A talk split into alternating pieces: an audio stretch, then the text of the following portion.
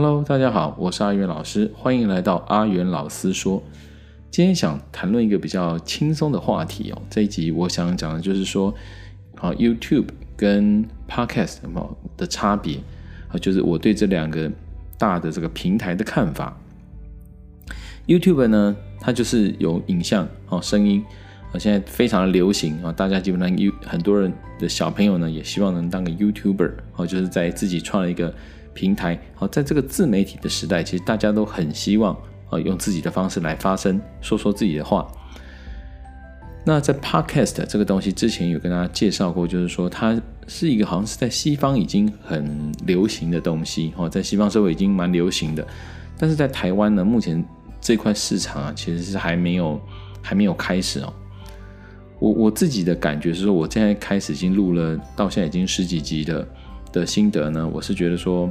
我能理解为什么好像在台湾这一块比较做不起来，因为我自己其实我的使用经验上也是觉得说，YouTube 啦，它其实我我即使就算有时候在在在洗手间，或者说我在洗碗，我在做什么事的时候，其实还是会比较习惯去打开 YouTube。怎么说呢？因为我认为其实视觉上还是比听觉上哦更吸引人的注意。就是你讲到阅读这件事情，哦，其实人家讲说图像阅读还是比文字阅读它的吸收速度更快，哦，记忆速度更快。因此，如果有加上影像的刺激啊，往往还是能够比较吸引我们的注意嘛。因为我觉得这个纷扰的社会下呢，曾经我就去学习过，就说哦，原来人呐被这个多巴胺所控制。哦，我们的人其实我们认为做很多理性的事情，但事实上我们其实都不是那么理性哦。我们往往是被我们的呃，内心的一些东西给制约，哈，比如我们大脑的东西，像这个叫多巴胺的东西，大脑呢需要这个东西，哦，让我们产生一种快感。早期的时候呢，可能透过很努力啦，然后你才能考上联考，哎，这种快感跟后来很透过一些，比如说快速的刺激电玩哦、毒品等等等东西，瞬间达到快乐这种东西的多巴胺啊，都会产生多巴胺，但是这种东西呢，就会造成我们现在这个速食的社会，就是我们很习惯。哦，接触一些刺激强度比较高的东西，会让我们很快的达到一种快乐的感受。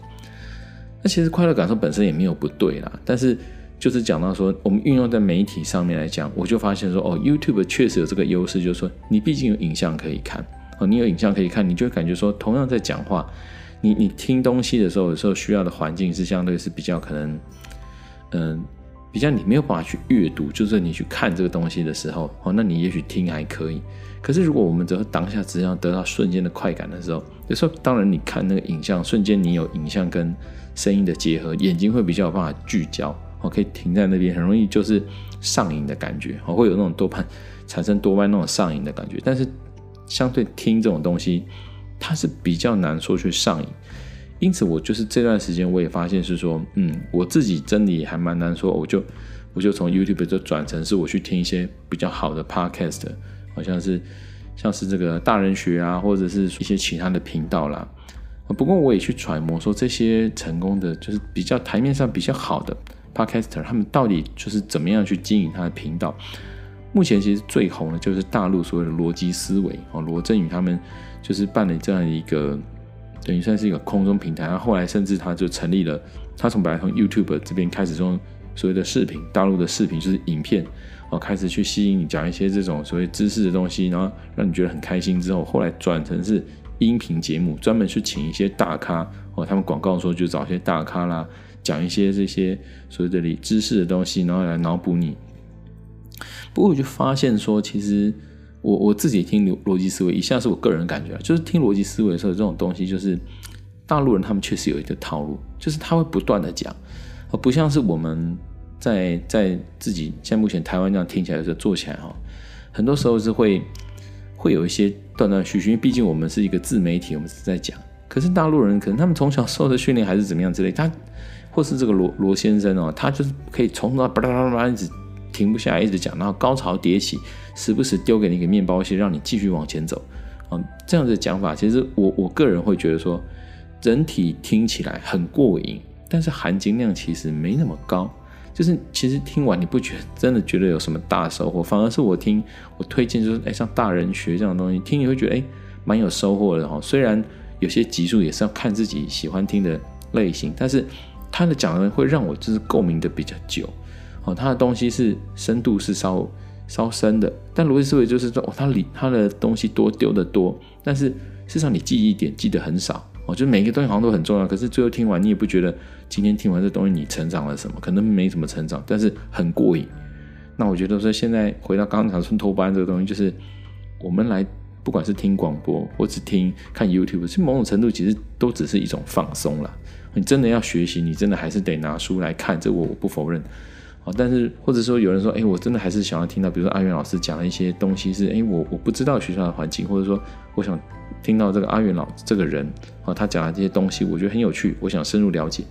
哦，当然你来听，可是多少还是带一种轻松的成分吧。因为这个这个这个社会下，其实大家工作都已经够忙了，所以私底下的时间其实多半都还是必须要有一点娱乐性的东西，大家才往前走。所以这一点当然 YouTube 就会占上风，就是因为它还多了影像这个东西，会持续吸引人。哦，另外就是我个人目前还是比较常看 YouTube 的原因，就是说。毕竟它的好处是可以，好像你感觉你换到某一个段，我不想听这段讲，跳到下一段，你看那个人的脸，或者是看到那，会稍微从他们的动作就知道说，哦，大概已经讲到什么程度了，你就比较好去做一个分段。可是听声音这点就真的比较难，哦，顶多说现在目前从比如说从 Google 的 Podcast，或者是从 Spotify，哦，从这个 iTunes，它可以调快调慢，哦，顶多是这样，你可以调快一点，比如说像我现在听一个东西，我可能调一点五倍速，让它快点把它讲完。我想听的东西听完，那我吸收到那就 OK 了。好，之外这个功能你很难说，你突然就跳到中，这手就按到中间那一段听它讲什么。有时候我们就比较不少去在这个听音频，很少去做这样的事情，因此就会觉得说，嗯，好像还是 YouTube 目前有占上风哈。当然这只是一个开始，那我认为后续等到呃慢慢的，就像有一次听个广播节目，像是玉姐爱小姐，她就讲说哦。你等到你眼睛慢慢不行了之后，你慢慢累了，你也不可能天天看 YouTube 的时候，你可能就会开始希望在比如说通勤时间什么的听点 Podcast。因此，它还是它的市场，还是有市场的。啊，另外就是说 YouTube 其实因为它已经行之非常多年了，多年到像是柯 P 先生他自己说，呃，二零一四年他开始出来选的时候，没有什么空军呐、当时所谓政治界没有什么空军，所以他一枝独秀。可是过了这么多年之后，那所有人基本上现在几乎都有空军啊，都有网军。那这个东西，那包括呢，这个所谓的一些那个什么电视台，人家也不是吃素的，人家发现说，哦，原来现在网络上这么红，所以变成是新闻台自己做成 YouTube 频道放上去，那那个质量跟各方面相对又更好，好，所以很多 YouTube 如果你是小咖的，没有真的做得很厉害的话，很容易就这样被淘汰掉。那目前 Podcast 还没有这样的问题，就是说它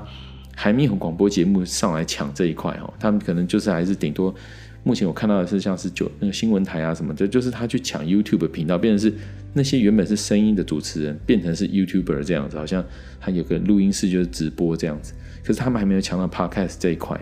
所以这一块其实还是蛮干净，然后蛮原创、蛮好玩的地方。因此，我是认为说，如果今天听众的你，你觉得哎